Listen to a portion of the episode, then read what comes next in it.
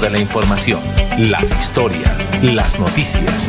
Es tiempo de comunicar de una manera diferente los hechos más recientes, conocer lo novedoso, lo actual y de su interés. Esto es Melodía en línea, la eficacia de la radio y la modernidad de las redes sociales. Esto es Melodía en línea.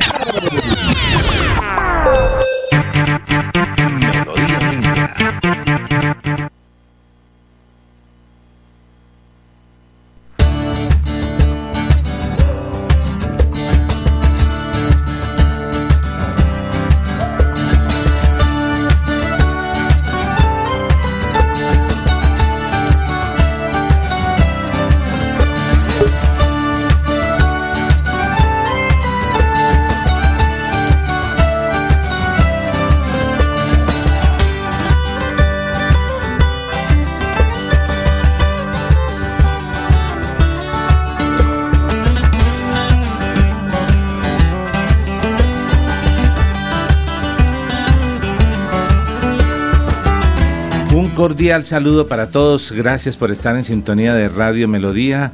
Eh, son las 7 de la mañana, un minuto. Damos gracias a Dios hoy, que es 9 de febrero, jueves 9 de febrero.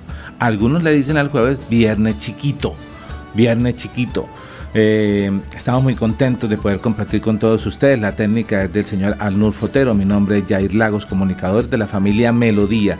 Nos alegra mucho poder compartir con todos ustedes. Este, esto forma parte de la franja informativa de Melodía. Inicia en la mañana eh, últimas noticias, luego nuestro programa médico y luego continuamos. Usted puede seguir en sintonía a través de Melodía en línea en las redes sociales de Facebook, de YouTube. Eh, puede seguir nuestra cuenta de Twitter, puede visitar nuestra página www.melodiaenlinea.com y pues participar de todo lo que es eh, los acontecimientos más importantes de Bucaramanga, el área metropolitana, Santander, Colombia y el mundo. 7 de la mañana, 2 minutos. Siempre que iniciamos nuestro informativo nos gusta hablar con nuestro socio, el que no nos falla, el amigo bueno. Estamos haciéndole cualquiera que sea su creencia religiosa, su fe. Le invitamos a que nos acompañe en una oración en esta mañana para colocar eh, en manos de Dios todos sus planes, eh, sus metas, sus propósitos, para que le vaya bien y si no le va bien, también le demos gracias a Dios. Así que le invito a que oremos.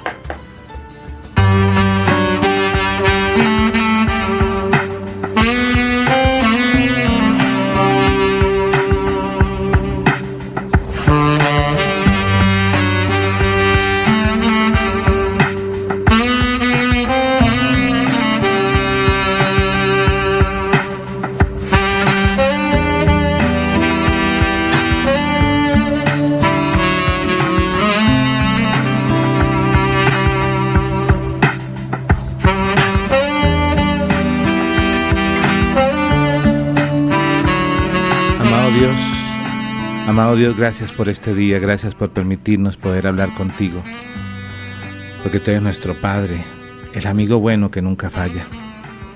Gracias, oh Dios, por darnos una nueva oportunidad, un día más de vida. Agradecerte por poder respirar, por abrir nuestros ojos, por tener nuestros sentidos.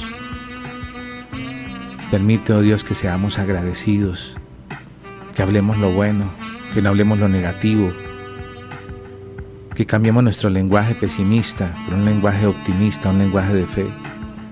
Cuida de nuestro bien más preciado, nuestra familia. Bendice a cada padre, cada madre, a cada hijo, a cada hija, a todo nuestro círculo familiar. Gracias, oh Dios, por los trabajos que nos das. Permite que seamos buenos trabajadores y aquel que es jefe, que es empresario, que sea un buen jefe también. Te encomendamos, Señor, nuestros propósitos, nuestras metas, para que tú nos acompañes, para que tú nos guíes, para que tú nos dirijas. Gracias, oh Dios, porque tú y yo somos mayoría aplastante, porque todo lo puedo en Cristo que me fortalece. Y si Dios es conmigo, ¿quién contra mí? Gracias, oh Dios, por acompañarnos. Bendícenos, te lo pedimos, en nombre de tu amado Hijo Jesús, Señor. Te oramos en acción de gracias. Amén y amén.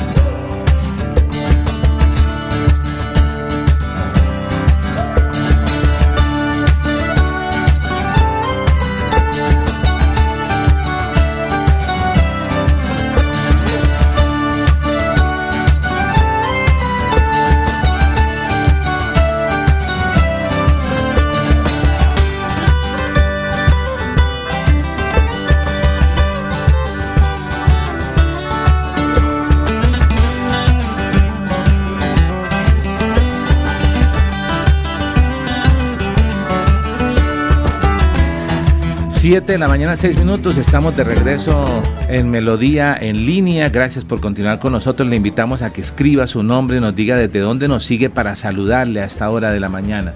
Vamos a iniciar de una con información, información importante que no solamente se da en el área metropolitana, sino que también se da en la provincia. A raíz de todo el tema de los paros, los bloqueos, la situación que está viviendo, hace unos días se vienen presentando unas manifestaciones frente a la Corporación Autónoma de Santander, la CAS, en, que están en San Gil.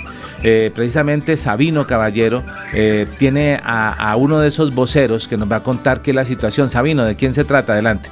Sí, eh, muy buenos días a todos nuestros oyentes y seguidores aquí en vivo a través de Radio Melodía y en Melodía en línea a través de nuestras redes sociales. Es la situación que se presenta a raíz de eh, el rechazo de las comunidades de la provincia de Yariguíes y de manera particular de los municipios de San Vicente de Chucurí y el Carmen de Chucurí en contra de la decisión que tomó la CAS, la Corporación Autónoma de Santander, de ofrecer eh, una licencia a la multinacional Colco para la explotación de carbón en esta región, en la serranía de los Yariguíes.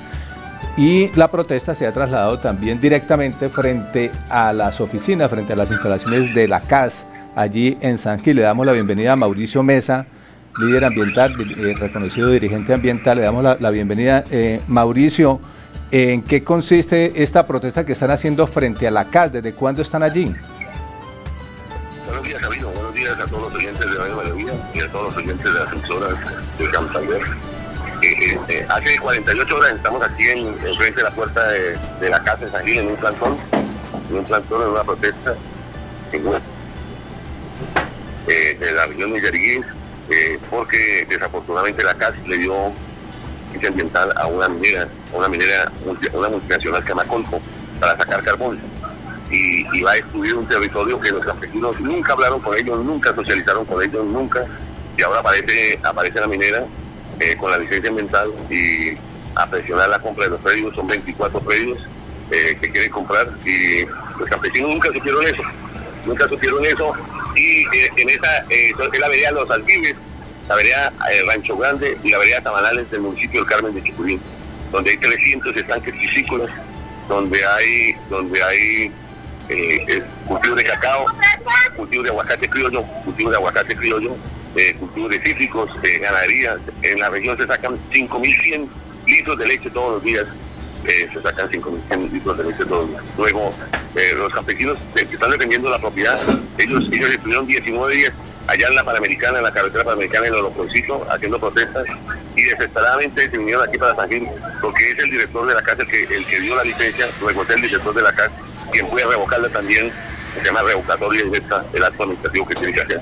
El director de la casa estuvo allá, estuvo en el, en el estuvo en Don Alidio Amado, un señor de 65 años que está aquí encadenado en la puerta, eh, un propietario de una finca, está aquí, eh, que toda la vida hizo su finca, que tiene cultivos de cacao, que tiene cítricos. Allá el director de la calle estuvo tomando limonada para él y, él sabe que fue un error haber dado una licencia en, una zona de defensa agropecuaria y de defensa agrícola. ¿Por qué? Porque el, polvillo de carbón va a caer sobre los 300 estanques piscícolas, el polvillo de carbón va a caer sobre los cultivos de cacao, sobre los cultivos de aguacate criollo, sobre los cultivos de, de cítricos, sobre los pastos que va a patear el ganado, y eso va a traer contaminación para la leche, va a traer contaminación para el pescado, y, todo se va, a destruir.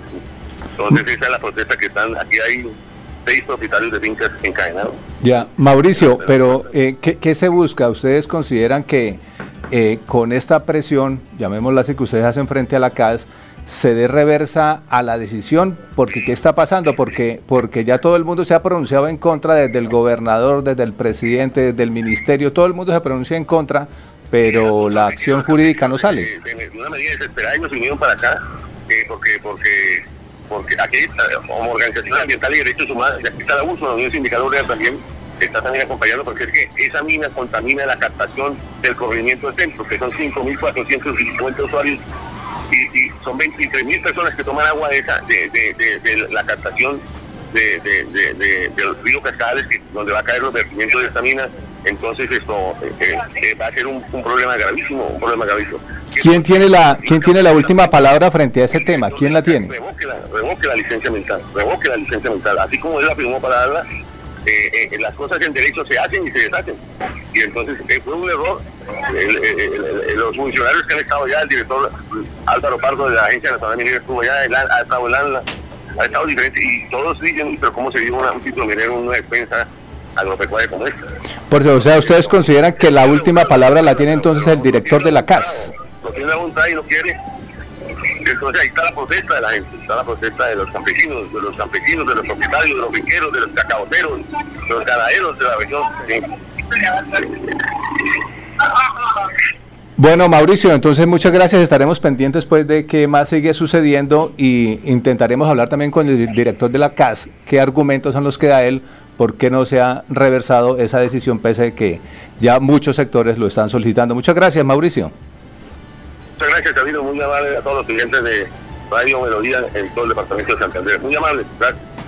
Bueno, entonces esa es la, la, situación que se presenta allí, entonces se protesta de manera directa frente a la CAS, responsabilizan al director de la CAS, estaremos pendientes de hablar con él directamente qué es lo que sucede, así como se tomó una decisión eh, de otorgar la licencia, ¿por qué no se reversa pese a que el ministerio se ha pronunciado, pese a que hasta el presidente se ha pronunciado, pese a el ANLA se, se, ha pronunciado, el gobernador se ha pronunciado en contra de esta medida, todo el mundo se pronuncia en contra de la medida, pero la CAS, eh, por los hechos, por las acciones, no toma una decisión, es decir, de reversar la licencia ambiental que se le otorgó a Colco.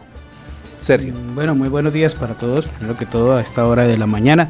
Un saludo muy especial a los oyentes. Eh, escuchando mm, lo que estaba señalando Sabino frente al particular, hay una condición muy. Perdón. Eh, ah, eh, siete de la mañana, 12 minutos. Director, cordial saludo. Estamos en vivo para Radio Melodía. Habla con el periodista Jair Lagos. ¿Cómo está? Hay un saludo muy especial para usted, la mesa de trabajo y para todos los oyentes. Director, acabamos de, acabamos de eh, sabemos que va por carretera, usted nos ha advertido eh, eh, la situación que se podía presentar porque no tengamos una comunicación perfecta, pero hace pocos minutos hemos, hemos tenido comunicación con un vocero que básicamente de, los que están frente protestando frente a la CAS, ellos dicen que, que pues están incómodos con la situación de la, de la licencia que se, que se otorgó por parte de la CAS eh, pero también escuchábamos en el medio de comunicación de la región, em, en el cual usted decía que aquí tenía, estas protestas también tenían un gran tinte político porque estábamos en un año electoral. Eh, director, le escuchamos, eh, estamos en vivo a través de Melodía en línea, estamos en diálogo con el director de la CAS, Alex Evit. Bueno, la Bueno, ahí tenemos, estamos eh, eh, él va por carretera, nos ha advertido. A ver si logramos tener comunicación, se nos va por momentos.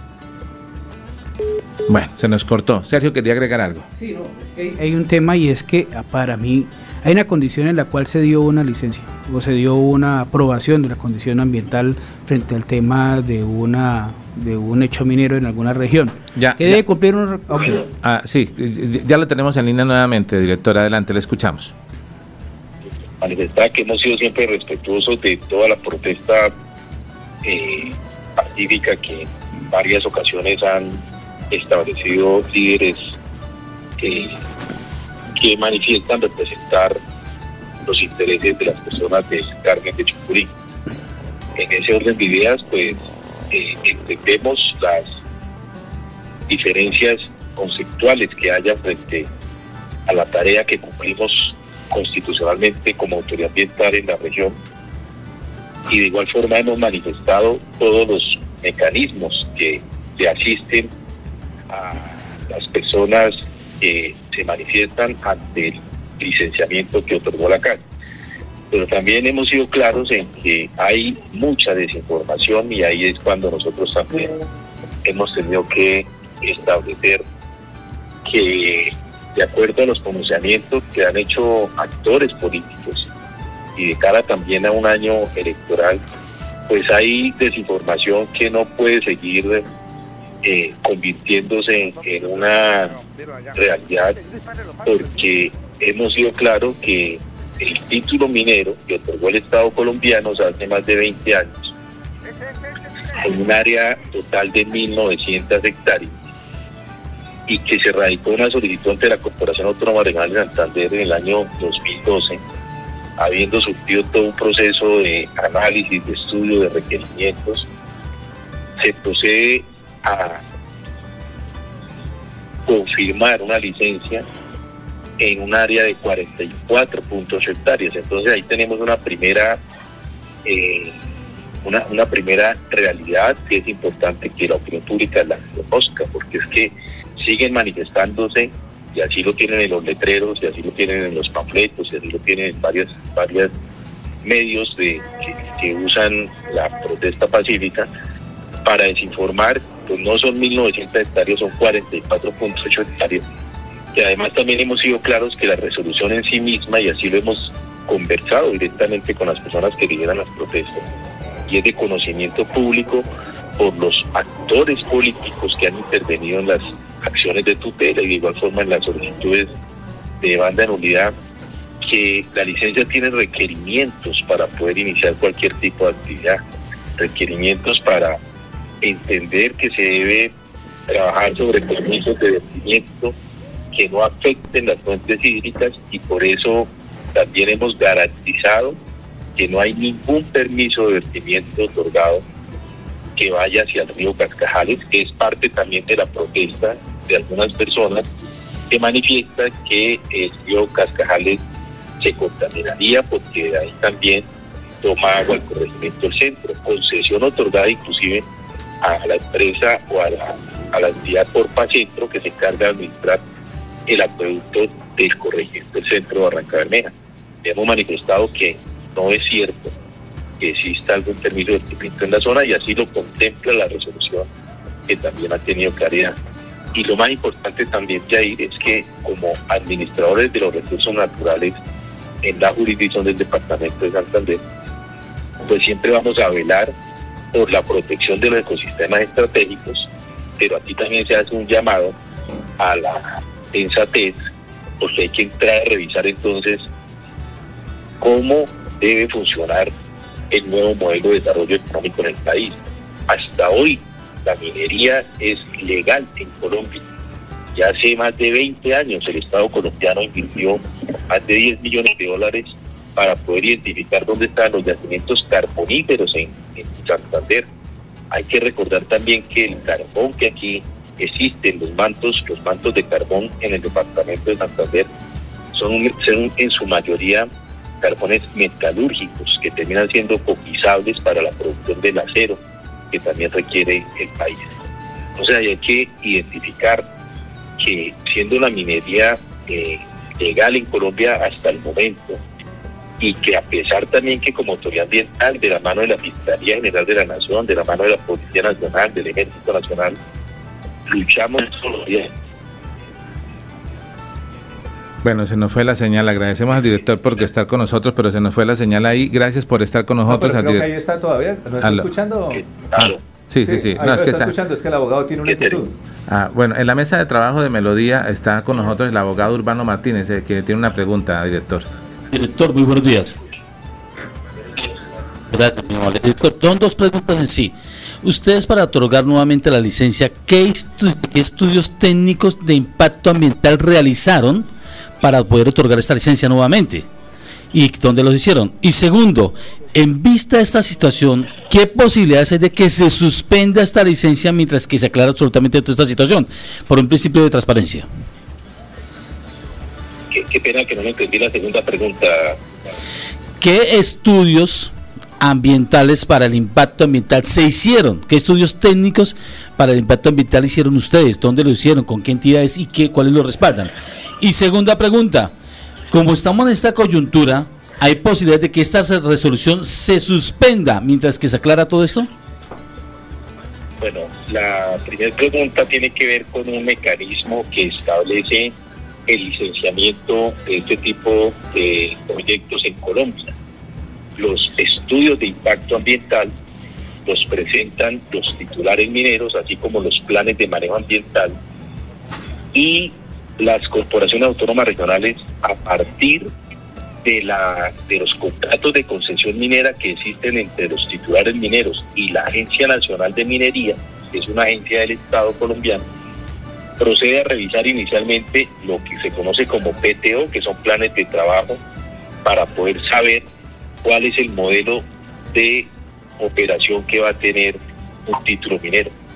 Con estos estudios de impacto ambiental que reposan en el expediente y que hemos entregado también a cada una de las entidades que lo han requerido, de igual forma a los terceros intervinientes, se procede a analizar en modo, tiempo y lugar cada uno de los componentes que tienen en, en el tema biótico, en el tema geológico, en el tema hidrogeológico, en el tema forestal y obviamente también en todo el componente ambiental y ecosistémico que hay en la zona. Esos estudios allí reposan, son estudios que, que elaboran eh, firmas acreditadas para ello y que de igual forma en el ejercicio de la función como autoridad ambiental, los profesionales de la Corporación Autónoma de Santander proceden a revisar y a cotejar con información en campo y con información obviamente también georreferenciada que se tiene por parte de la autoridad ambiental. Por eso es que la, de las 1.900 hectáreas se sacan de, de, toda, de todo análisis las áreas que pertenecen al DRMI Yariquíes. El DRMI Yariquíes que en su gran mayoría se encuentra en San Vicente de Chucurí, por eso es que el título minero en, dentro, de la, dentro de la licencia otorgada no toca una sola hectárea, una sola hectárea, no existe una sola hectárea de San Vicente de Chucurí, porque obviamente es donde está toda la zona de protección. Director, y con respecto a la y con respecto a la segunda pregunta, director de, del abogado urbano, eh, ¿existe la posibilidad de que se derogue, se, suspenda, perdón, se suspenda esa licencia? ¿Existe la posibilidad? Urbano, hoy el título no está en operación por la sencilla razón que la licencia otorgada debe cumplir con una serie de requerimientos que debe volver a aprobar la corporación en un estudio en un estudio de los requerimientos para aprovechamiento forestal, de vertimiento, concesión de agua como tal, que tiene que salvaguardar obviamente todas las intervenciones en los ecosistemas estratégicos en donde hubiese necesidad. Por ello, hoy la licencia, si bien está otorgada, la operación está condicionada al cumplimiento de estos requerimientos y por ende también se está a la espera de los fallos judiciales. Ya tenemos un fallo en segunda instancia por las acciones de tutela que se han recibido y procede también dentro del mecanismo legal la solicitud de demanda de nulidad que han eh, manifestado los terceros intervinientes, inclusive la ministra Ambiente. En ese momento, también, obviamente, acatando las decisiones de los jueces, es que la Corporación Autónoma General de Santander entra o a suspender o a derogar según establezca también el mecanismo eh, jurídico que establece la norma en Colombia. Director, muchas gracias por responder a Melodía en línea. Bueno, Yair y Urbano, un saludo para ustedes, siempre muy atentos a poder suministrar la información necesaria para la claridad de todas las comunidades. Teníamos en línea al director de la CAS, Alex Sevilla Costa, que muy amablemente nos contestó la llamada, y teníamos al inicio de nuestro informativo a una de las personas que había estado o que está liderando esta protesta allí, porque hay que reconocer que son varios eh, campesinos que han llegado a la zona y se han encadenado al lugar. Y hay unos grupos de jóvenes manifestantes que le acompañan con tambores, con jerga, con pancartas. Sergio Rafael Serrano también participa de esta No, sí, o sea, ya creo que el doctor Urbano y Sabino y el director pues nos dio una clara idea de lo que está sucediendo. Y sí, era lo que yo venía a decir, hay un concepto político alrededor de todas estas cosas. Y uno ve que hay una serie, o sea, se acerca campaña electoral, hay una serie de shows mediáticos que se han desarrollado muchas veces sin argumentos pero el, el director nos contestó como político. Dijo de todo y no dijo nada lo último. Lo último que sabemos está entre comillas suspendido. Está suspendido. Pero recomendación a los manifestantes, por favor les recomiendo, no tanta tutela, acción popular. Una acción popular, para los terminales de una vez, porque es que a no tutela le toman el pelo. La acción popular es más fuertecita. El caso es que eh, en, lo, que se aclaró, la licencia fue otorgada, digamos, eh, está en el proceso, a ver qué sucede. Lo curioso es qué fácil se toma una determinación desde un escritorio que para algunos afecta al ambiente, para otros tal vez no, pero qué fácil es tomarla, pero, qué difícil es hacer una reversa y decir, oiga, sí, yo creo que no haya la razón El, doctor Urbano, porque este es un tema jurídico, es que hay una condición, ellos deben cumplir unos parámetros legales. Si los parámetros legales se cumplieron, ellos están en la obligación de darle aprobación al tema. ¿Por qué? Porque se somete, no, pero doctor Urbano, y usted lo sabe como abogado, porque si no uno se somete a que vayan demandas y las demandas siempre van a desfavorecer. Resulta que si le llegan los estudios, por la parte interesada, usted, corporación, salga al terreno, vaya, verifique, pero se dedica solamente a revisar papeles. Ay, no, esto está bien, bien, bien, bien. Y debajo de la carpeta viene algún documento más por ahí. Mm. Entonces, no, salgan al terreno. Yo en este momento tengo a ligar en una situación como por una resolución que hizo mal. ¿Por qué? Porque no salen al terreno a verificar que hay fuentes hídricas que toca respetarlas porque quien está interesado hace los estudios como quiera hacerlos. Bueno, eh, hay mucha tela donde cortar realmente. Eh, vale la pena aclarar que, frente a este tema de la licencia hay una tutela que se perdió en primera instancia y que fue apelada. Eh, el acompañamiento del Ministerio del Medio Ambiente dice que se va a presentar un recurso de reposición el día de mañana. Estaremos haciendo seguimiento a esta, a esta noticia que realmente pues, es de impacto con esta licencia minera otorgada a Colco y se ha vuelto un drama para todos los habitantes allí eh, en, en, San Gil, pero que realmente vienen del tema de San Vicente, de otras regiones que participan. Carmen de, Chucurí, toda la provincia de Yariguíes. Total, 7 de la mañana, 7 minutos. La movilidad a esta hora de la mañana nos la informa Ramiro Meléndez Díaz, de la Dirección de Tránsito de Bucaramanga. Ramiro, muy buenos días, adelante. Bueno, buenos días, señor director, igualmente para la mesa de trabajo, cordial saludo a, a todos los oyentes, la Dirección de Tránsito de Bucaramanga, que están haciendo feliz jueves. Hoy le estamos reportando nuestro placa en nuestra ahorita, le estamos diciendo 7 y 8. Estamos solicitados en las diferentes partes de Bucaramanga haciendo el control, igualmente todas las normas de tránsito. Eh, en este momento estamos ubicados acá por alrededor de la plaza de San Francisco, recuperación del espacio público, e igualmente eh, dando esta personalización de los compañeros vehículos pesados para que ellos puedan realmente dejar sus cargas, cargar y descargar y salir realmente autorizados de los puntos de la Dirección de Tránsito para para no hacer bastante protección. Hoy el placa servicio público, hoy estamos diciendo 5 y 6, muchos profesionales conductores del Poder Amarillo, que igualmente ya están descansando 5 y 6, ya que realmente nuestra ciudad unita ha mejorado un 100%. Hoy la recomendación a todos nuestros amigos, por favor, mire su extintor. Muchos extintores ya están vencidos. Igualmente usted nos va para Florida, para Alegría, para Girón. La policía de carretera está viendo realmente esa norma que está vigente en el Código Nacional de Tránsito. Igualmente le estamos diciendo a todos nuestros amigos, a todos nuestros conductores, por favor, el conductor es el responsable. Es el responsable cuando usted abre una puerta, especialmente de servicio público. Recuerde que tenemos que cerrarlas. Recuerde que si un accidente, cuando usted abre, eh, produce realmente un accidente con accidente con lesionados, usted es el culpable. Igualmente su vehículo que es inmovilizado. Queremos que los estados retrovisores cuando usted va a hacer prácticamente un y colocar las adicionales esto es cultura ciudadana para evitar tantos accidentes en nuestra ciudad bonita. Hoy le estamos diciendo a todos nuestros compañeros, a todos nuestros amigos, por favor utilicen nuestros seguros de seguridad, eviten sanciones. La Dirección de Tránsito Bucaramanga, ahí estamos haciendo los operativos para recuperar el espacio público de nuestra ciudad bonita. ¿Alguna pregunta, señor director? Ninguna pregunta para el día de hoy. Agradecerle por su informe, Ramiro Meléndez. Muy amable. Con mucho gusto, digan toda la información en Radio Melodía Así es, 7 de la mañana, 30 minutos. Es Ramiro Meléndez Díaz de la Dirección de Tránsito de Bucaramanga quien está con nosotros y que nos cuenta precisamente cómo amanecemos en la ciudad en materia de movilidad. 7 eh, de la mañana, 30 minutos. Sobre las 4 y media de la mañana, un eh, bomberos Bucaramanga realiza un rescate de una persona que al parecer quería atentar con, su, con su vida. Es una persona de profesión taxista, padre de cuatro hijos, tiene 45 años.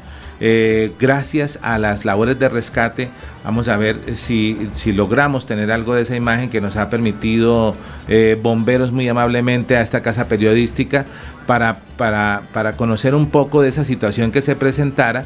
Eh, repetimos, 4 y 30 de la mañana en el puente de, de la novena, pero ¿cuál es el, el- Galvis? ¿Cómo es el? Corríjame el nombre, por favor, Sabino Sergio. El puente de la novena le conocemos todos, pero Alejandro Galvis. Alejandro Galvis, pero es que ya se nos, se nos quedó el tema del puente de la Sí, novena. eso ya quedó puente de la novena. Por eso favor, no hay nada que pero hacer. como estamos en el día, como estamos en el día del periodista, pues yo quiero ser acertado. Mire, ah, estas son las imágenes, estas son las imágenes que, que muy amablemente nos las ha concedido bomberos de la situación que se presentara el rescate. Ahí están estos héroes de los bomberos, porque aquí no solamente hay que hacer un trabajo físico, sino un trabajo mental, dándole un mensaje esperanzador, dándole, eh, eh, no sé, motivándole a que, a que este tipo de personas pues no quieran atentar con, con- contra su vida. Esto sucedió, repetimos, el día de hoy, en horas de la madrugada, 4.30 de la mañana, eh, varios eh, personas de bomberos participan de esta situación, de este rescate, que se diera sobre las 4.30 de la mañana y que precisamente eh, pues tenemos acá la información para esta casa periodística eh, y que nos permite Bomberos de Bucaramanga. Estamos esperando llamada de José Parra a esta hora, 7.30 de la mañana. Ah, bueno, estamos esperando llamada y aquí está la llamada. Eh, tenemos el informe de, de los precios en la plaza de mercado, José Parra. La hora del terror, la Sí, hora de los precios. Eh, vamos a salir aquí de, de- de una vez, de una vez a- al aire. Di- dijo el abogado urbano que si es la- eran los cuentos de la cripta, porque cada vez que usted nos sale con informe de la plaza de mercado y nos da los precios, quedamos asustados. ¿Sí? Quedamos asustados. Entonces, adelante, mi estimado José Parra, ¿cuáles son los precios del día? ¿En qué plaza de mercado se encuentra? Eh, ¿Y cuáles son los precios para el día de hoy? José.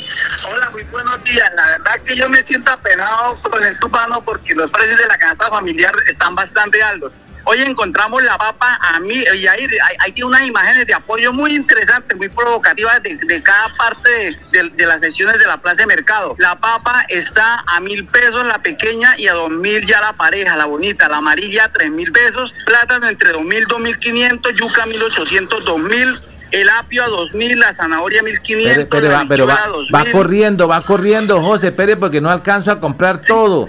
De más despacio, por favor. Bueno, De- vamos a otra vez, otra vez, porque, más- a ver, regáleme el precio de la papa. De la, uno va a la tienda y uno quiere comprar papa, papa para el caldo, papa para, para acompañar. Uno siempre tiene una excusa para meterle papa al plato. Entonces, ¿a cómo a- el puré de papa que es delicioso? ¿Cuá- ¿A cómo está la papa, la libra? Yair, es que la papa es básico en la canasta familiar, eso nada lo puede reemplazar. La papa, la pequeña está a mil pesos, la, la grande, la bonita, eh, está a dos mil pesos. La papa amarilla, una papa muy hermosa de lujo a tres mil pesos. Hay otra que se puede conseguir hasta dos mil quinientos. Ok, entonces, entonces papa negra, papa, papa, papa, papa pastusa a mil pesos, pero la criolla, la amarilla, está a tres mil. Sí. Listo, con adelante. tendencia al alza. Tiene, tiene precios del. Uy, no, pero no diga con tendencia al alza, porque todo está con tendencia al alza. Eh, tomate, No. otra cosa que vamos. O sea, yo, yo le voy a hablar como cuando me mandan a mí a la tienda, ¿no? Literal, le voy a preguntar. Tomate. A mí dicen, tráigame tomate y traiga poquito porque está caro. Entonces, ¿a cómo tenemos el tomate- en la plaza de mercado? No, pero mira que ya hay, hay muy buen tomate a dos mil pesos.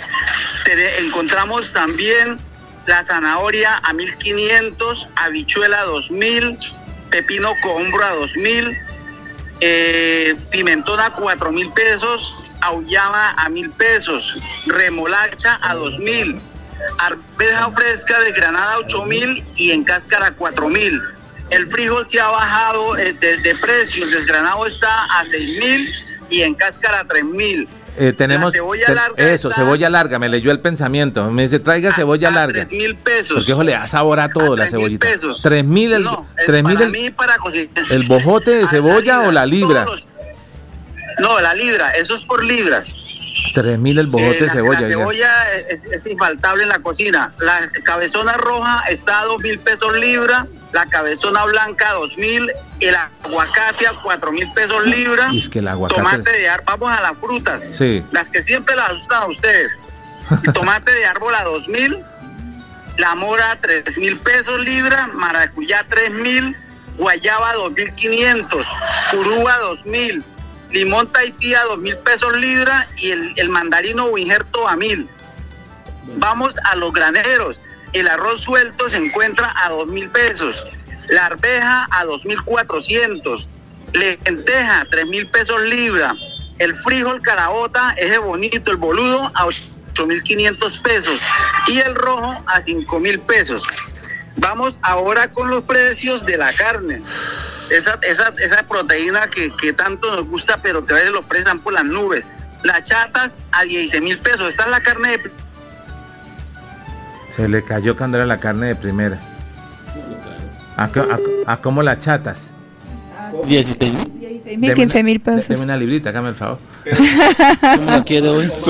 O más bien como todo, ¿no? Cuando llegamos- Ah, no, carne no, aquí- ya carne no, tocó almuerzo sin Pero carne. llegó, el hígado, llegó. el hígado sí está muy caro, ahí, eh, Yair, doctor Urbano, ¿A cómo el hígado? eh, Julio, a todos los compañeros, el Guita, todos, eh, eso está por la, está muy caro el- el- y casi no se consigue. El hígado está a 10 mil pesos.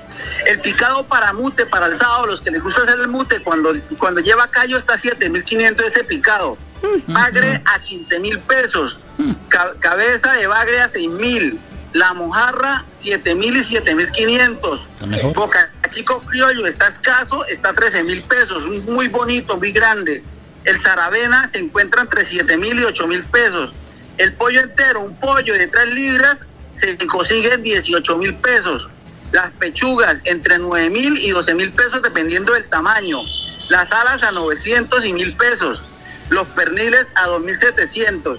Y vamos a finalizar con esa rica carne que yo siempre les recomiendo Oye, mucho pero porque los precios yo quisiera hacer mercado con todos los precios que usted me da, José, porque a mí no me alcanza sino para comprar por la cebolla, el tomate y la carne. Y la- de pronto si me llevo media de papa. No, alcanza sino para el cartón de huevos. Adelante entonces. El- ¿Y cómo tienen los huevos? El lomo está a 12 mil pesos, la costilla 11 mil, la pierna a 10 mil pesos libra, la pulpa 9 mil 500, la panceta de chicharrón tan delicioso que viene bien carnudo, esa está a 11 mil pesos. Y el tocino blanco, es- ese que viene solamente prácticamente que el, que el- que el chicharroncito, a 5 mil pesos. Esos son los precios de la canasta familiar desde la plaza central de Bucaramanga, compañeros en estudio. Bueno, José, lo esperamos acá porque usted nos tiene una noticia también importante de una denuncia que sucedió ayer con el tema de Sanitas y queremos que usted nos la evidencia acá en vivo y en directo. Gracias por tener este informe de la Plaza de Mercado, José. No, los quiero mucho a ustedes, a todos los oyentes, sobre todo los oyentes de ahí, porque ellos son el motivo de, de nosotros cada día madrugar, a darles la mejor información, que estén bien informados. A toca que escuchen Radio Melodía y su noticiero Melodía en línea. Ok, ahí estaba José Parra, eh, que está con nosotros a través de la línea telefónica que nos ha, nos ha que compartido eh, a esta hora los precios de la plaza de mercado. Revisemos la, cómo estamos de audio ahí porque hoy tengo un tema con el internet que se me se entra y sale, entra y sale como la canción esta de, no sé si es un merengue o qué. Bueno, 7 de la mañana, 39 minutos. Hemos dado esa información de última hora con respecto a lo que sucediera en horas de la mañana en el puente de la novena. 4 y 30 de la mañana, este rescate de una persona que quería atentar contra su vida. Pero antes de, hablar con nuestro invitado, vamos a ir a una pausa y luego hablar con nuestro invitado. Eh, bueno, aunque le debíamos preguntar también su opinión acerca de este tema, salió, eh, esto se emitió el día de ayer en, em, RCN, Canal Nacional, en el termómetro político. Y una vez más, los políticos santanderianos siguen siendo protagonistas de la agenda política. Esta vez Rodolfo Hernández, una vez más, participa de, de esta situación que se presentara. Eh, según lo, lo contaba eh, eh, la periodista que está a cargo de esta sección, eh, está pidiendo unos dineros, eh, lo hace a manera de donación, por un tema de una, de una curul y hace que se repita el día de hoy la situación em, que realmente ya venía y ha pasado con su fórmula vicepresidencial. Esta, es- esta es la nota para que la escuchemos y la veamos.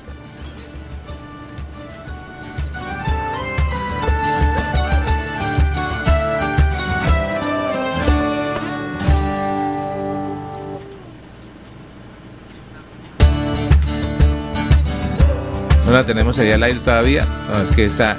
el internet nos quedó. Bueno, vamos, vamos entonces a ir a, a- la pausa. Ah, no, ya la tenemos, ya la tenemos. Ahí está en pantalla, ahí está la tenemos en pantalla. Veamos qué fue lo que sucedió el día de ayer en esto que, que son los, los cierres de los noticieros que tienen que ver siempre con agenda política, que son esas noticias que, que a nivel nacional eh, impactan. Y esta vez fueron los, los, eh, los políticos santandeanos protagonistas de la misma.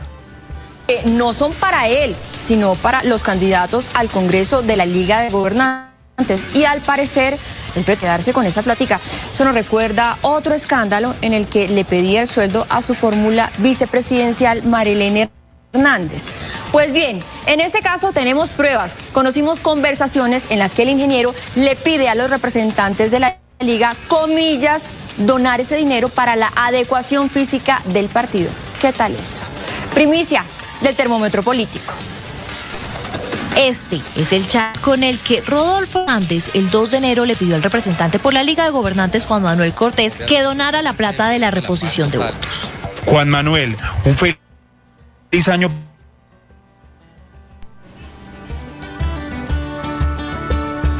Es el internet. Listo. Vamos a ir entonces a recuperar. Ahí en esa nota que, estamos, que, que- que estábamos viendo, eh, pues teníamos que ver con, con el tema de, de que Rodolfo Hernández le pide al eh, al- al representante Cortés eh, el dinero que, se que le acaba de, de- de pagar el CNE, eh, recordemos que la comisión, el Consejo Nacional Electoral regresa eh, eh, el pago de los votos, ¿no? La reposición es la palabra más bien correcta. ¿no? Dicen que por lo general se quedan casi los partidos con la totalidad. Bueno, y la cifra es gigante y exacto, pero, pero el tema es que él dice que es de él y ahora le dice Rodolfo Hernández que la idea es que se la devuelva porque necesita hacer unas adecuaciones y unos temas. Y eh, pues esto entra en un, en un tema, en un conflicto político eh, que ya está en el ojo, como del huracán con respecto a lo que está pasando. Eh, no y- creo que Rodolfo hubiera aportado a la campaña o algún dinero a la campaña del doctor Cortés.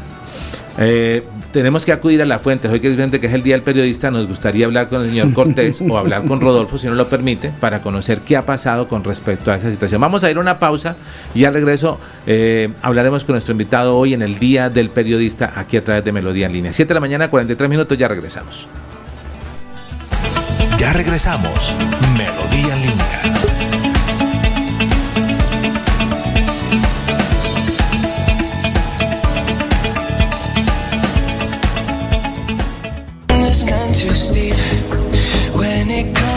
para toda la distinguida clientela de los estudios Fotolet y queremos informarle que nuestra sede en el sector de la cumbre ha experimentado una transformación y ahora nos encontramos ubicados en la calle 30, número 10 E54 en el segundo piso, eh, pasos al lado de Motos Honda, donde lo estaremos esperando para brindarles un servicio de calidad y sobre todo de profesionalismo.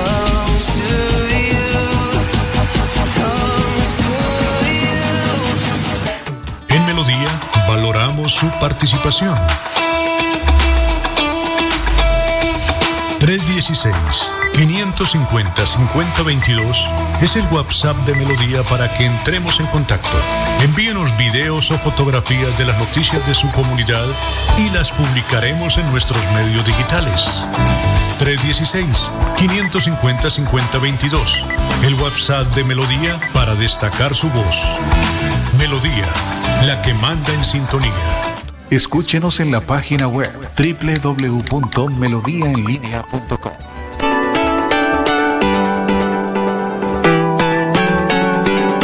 Melodía, Melodía, Radio Sin Fronteras. Escúchenos en cualquier lugar del mundo. Melodíaenlínea.com es nuestra página web. Melodíaenlínea.com, señal para todo el mundo. Señal para todo el mundo. Radio sin límites, radio sin fronteras. Radio Melodía, la que manda en sintonía.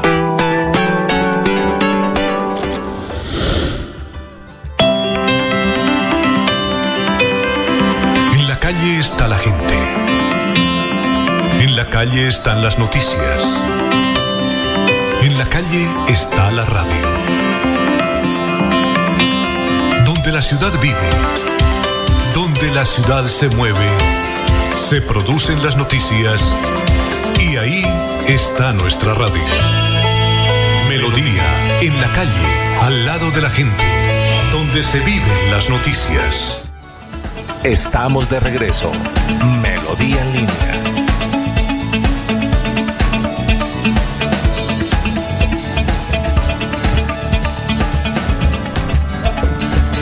Siete de la mañana 46 minutos, 7 de la mañana 46 minutos. Hoy 9 de febrero, hoy 9 de febrero eh, es el Día del Periodista. Ahí ya estamos, ya, ya recuperamos la señal. Mm, bueno, los periodistas tenemos dos días, lo que no tenemos es nuestra, profe- nuestra profesión dignificada como tal, como, como profesional, que es un tema bastante complejo. Y en el día de hoy quisimos eh, reconocer esta labor de los colegas. Aquí tenemos en la Casa de Melodía un colega que lleva una trascendencia increíble. eh, que es amigo de todos, que es amigo de, de los seguidores. Ustedes lo escuchan acá desde las 5 de la mañana.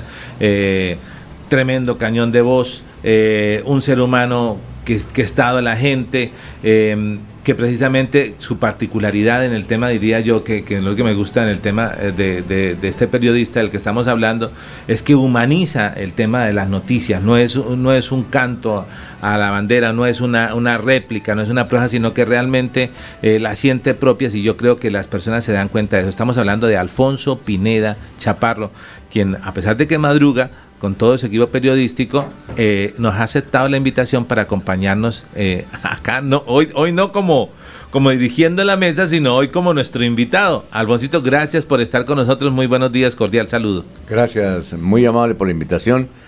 Eh, generalmente a mí tengo dos cosas, no sé mm, qué me pasa, y es que no me gusta que me celebran el cumpleaños ni me gusta dar entrevistas. Entonces, en serio.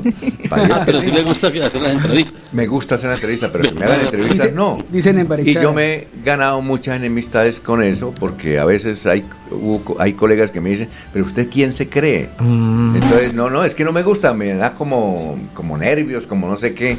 Eh, primero el cumpleaños, que lo estén festejando uno. Y segundo, eh, que me hagan entrevistas, ¿no? Pero pasito para que nadie se entere cuándo cumpleaños. Me gusta, eso sí me gusta preguntar, ¿cómo? ¿Cuándo cumpleaños? Yo- siempre los 22 de diciembre. Ah, bueno, pero Al los igual que Bucaramanga, a al igual que total. Bucaramanga. Sergio está que pregunta. No, Sergio, no, no, no es que me pregunte, es que como dice una frase de, de- de que uno escucha en Barichara, es que no hay cuña que más apriete que la del mismo palo. Entonces, Sí, claro. yo me dedico a entrevistar, a llevar a la gente la noticia, llevar a la gente lo que, lo que se encuentra en el camino, pero me cuesta mucho trabajo que a mí me la hagan. Sí, me, me cuesta responder, uno no sabe qué, en qué le embarra algunas cosas. Alfonso, hoy es el día del periodista. eh, tenemos dos, dos fechas al año, ¿no? Eh, y en esta, eh, particularmente, eh, pues hemos querido hacer como ese reconocimiento en su ejercicio periodístico, que ha sido, eh, digamos, cómo llega usted al tema del periodismo, cómo, cómo, cómo termina usted haciendo este ejercicio, porque cada uno, cuando cuando hablamos con alguien de radio, de televisión, de prensa, usted lo tienen como referente. Ahorita vamos a tener a alguien que le envía un saludo y que nos contó una anécdota que me, que me descrestó. ¿Mía? Sí, señor, donde, donde, donde habló, donde nos, donde nos dijo que había sido felicitado a nivel nacional por Yamida Amat como una de las mejores transmisiones que usted había hecho en el año de 1986 Sí. con la avenida del Papa Bucaramanga. Sí, claro, claro, y sí. que la logró sostener. Pero ¿cómo llega Alfonso Pineda al tema del periodismo? Porque yo estudié en la apostólica de Zapatoca, los Sagrados Corazones. Pero usted no es de Quería- Zapatoca. no, yo soy de Barichara. Barichara, pero quería ser sacerdote. Ah, caramba. Porque fui acólito en Barichara y me gustó mucho eso y quería ser sacerdote. En este momento, si no me votan del seminario, yo sería cardenal, es seguro que era Usted- cardenal. ¿Y qué le dañó el caminado para hacer sacerdote? Porque en Zapata, a pesar de yo tener 12 o o 13 años... Que no le pase como a Lineros, ¿no? Que se, se está casando otra vez, ¿no? Si no estoy mal. Ah, sí. No, casó. no, El padre Lineros. no, no, yo me he casado una vez. Ah, bueno, está bien. Y resulta que eh, en esa oportunidad quería sacar un pequeño periódico, a pesar de tre- 13 años, y tener una emisora, porque cuando estaba pequeño en Barichara, mi padre tenía un, uno- un eh, radio Philips, y yo escuchaba y me causaba curiosidad. Entonces en la apostólica yo quería tener eso, y allá no se podía hacer eso, porque eso, eh, eso era malo, tocaba que pedir permiso, y me iban a votar. Mi padre eh, logró que no me votaran, pero cuando terminé me pusieron cero en conducta y cuando eso había un data crédito y no pude entrar en ningún seminario. Entonces me vine aquí para el tecnológico, en el tecnológico estudié eh, eh, con el rector de la Universidad Industrial, eh, Hernán Porras, Eh, yo fui compañero y con, y con eh, Bernabé Celis, eran mis compañeros. y ¿Quién es era- quién es Bernabé Celis y el otro? eh, sí, Bernabé Celis y Hernán Porras. Y yo era el vicepresidente del comité estudiantil. Hernán Porras, di- eh, di- di- el rector de la Rector UIS. de la UIS, sí. Y Bernabé Celis, Y Bernabé político. Celis, de- el político. Y el tío Jorge lo rajaba. Y entonces yo era el vicerrector, eh, yo, yo era el vicepresidente del Comité Nacional Estudiantil y organizamos muchas huelgas. En una de esas huelgas tumbamos la malla, también me iban a votar el hermano Adolfo Patiño, el hermano Boticas era el vicerrector. Mi madre habló con él, evitaron que me votaran, pero al final me pusieron cero en conducta. Entonces no Cero, pude cero. seguir. Entonces Rafael Ortiz González le causó curiosidad de que yo estuviera El poeta. eh, el poeta, entonces me invitó a que, "Uy, oye, ¿usted escribe en el periódico? Le dije, claro, yo quiero ser periodista, listo, véngase. Le damos una página llamada Página Estudiantil, debe estar en los archivos del frente.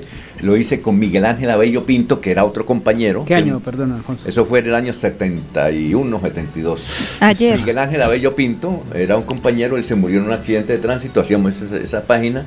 Y entonces, estando de eso, eh, cuando cumplí 15 años, Jairo Sarabia Hernández era el director de noticiero de RCN, me invitó a que trabajara en Radio Suceso de RCN, no pude entrar por la edad, entonces me fui a ¿Qué edad tenía?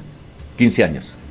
Me fui eh, y a los ¿Por qué, 10 años... por 16 qué lo invitan? O sea, no entiendo, o sea, ¿qué hacía? ¿Era el tono de voz? ¿Era lo Porque curioso? me gustaba el periodismo, me gustaba. ¿Le me gustaba? Sí, me gustaba redactar. Entonces yo fui eh, a Diario El Oriente, donde estaba mi compañero José María Vesga, Sí. y él era el periodista, entonces yo le ayudé a redactar noticias y, y me, mm, me contrataron en Diario El Oriente y entonces al otro año Jairo Sarabia me dijo, véngase a trabajar a RCN.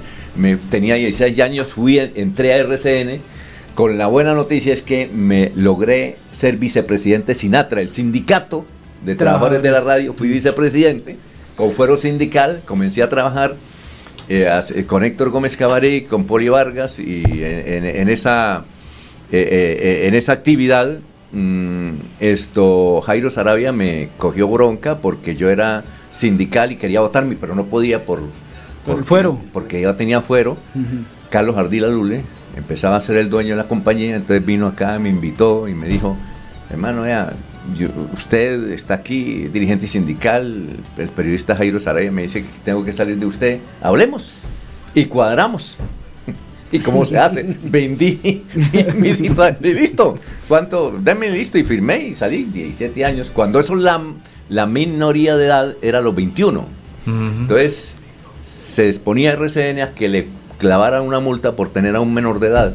Y así fue, así fue. Y luego entré a, luego me fui como mensajero eh, de Rafael Serrano, que era el director de noticias de Caracol. Usted fue mensajero de Rafael Serrano. Claro, claro. Y vecino, además de mi Pero, me- pero mensajero, ¿qué quiere decir? Me- eh, eh, pues, mensajero le hacía vueltas. Mensajero real. Sí, claro. Ingeniero de transporte Claro, terrestre. era- Y entonces comencé a trabajar ahí, luego con Manuel Hernández, su padre. Mm. eh, Armando Niño Colmenares, que cuando También. llegaba a, a la oficina y se iba, decía, bueno, como el trabajo se hizo para los burros, para los brutos, el trabajo se hizo para los burros y el y, eh, y, a ver, el trabajo se hizo para los burros y la labor de la plata se hizo, una cosa así, yo me voy, nos insultaba y se iba. Yo no sé si usted conoció a Claro, mandaba. claro, lo reconocí, claro. Sí, claro. Incluso tuve la oportunidad pues, de charlar con él en sus últimos momentos de vida, ¿no? ¿Se trabajó para él? Entonces yo tra- sí. ¿Trabajó para él? No, era pequeño. No, no, yo estaba muy pequeño. No, no, en la Armando 36 Niño- con 22. Y entonces ahí y Rafael me dio la oportunidad. En el edificio de Gamas. Rafael. Luego, cuando se, Rafael se retiró porque se puso a pelear con el gobernador de ese entonces, que era, era Alberto Montoya Puyana, Rafael le, le- le paró el departamento a través del micrófono. Entonces, eh, obviamente vinieron de Caracol y Rafael se fue, pues, y además era diputado. Ya en- entró Gerardo Ramírez de director. Gerardo Ramírez se puso a pelear con, le hizo un editorial a un control. Sí. Entonces lo votaron y quedé yo de director. Eso fue lo que pasó. Gerardo tenía un, un, un- una, una, un... Él trabajó aquí en Melodía. Claro, tenía un apodo que le decían favorito. Favorito, sí. ¿Cuál Ya murió, ya murió. Bueno, alguien le quiere enviar un saludo, son las 7 de la mañana, 55 minutos para colocar en contexto a las personas que nos siguen eh, a través de la radio en las redes sociales. Hoy estamos eh, hablando del Día del Periodista y está con nosotros Alfonso Pineda Chaparro. Que es que con reconocido por todas las personas acá es de la gran familia de Melodía. Y alguien le quiere enviar un saludo precisamente reconocer esa labor. eh, no sé si lo tenemos ahí, Arnulfo, lo tenemos ya a la persona del audio. Bueno, escuchemos entonces de quién se trata y, eh, y la anécdota que nos quiere compl- contar de cómo se llamaba antes Melodía y que también forma parte de esta casa. Alguien que tiene tremendo, o sea, cuando usted escuche la voz, estoy dándole tiempo para que pueda desconectar y, y pasarlo rapiditamente y lo pueda escuchar rapiditamente, ve, ya, ya, ya maltrataste el idioma, rápidamente. Eh, escuchemos entonces eh, este saludo en la mañana de hoy. especialísimo y cordial. Jair reciba un especialísimo y cordial saludo en este Día del Periodista. Igualmente pues a todos los compañeros y a los amigos de Radio Melodía, a don Alfonso Pineda Chaparro especialmente un abrazo que de hecho y para recordar algo muy importante quizás de los eh, periodistas que en su momento cuando estuvimos tuve la oportunidad de estar con él en Caracol hay algo muy importante para recordar y tal vez Alfonso se lo va a dar más luces al respecto de una transmisión que fue espectacular cuando vino el Papa Juan Pablo II a Bucaramanga.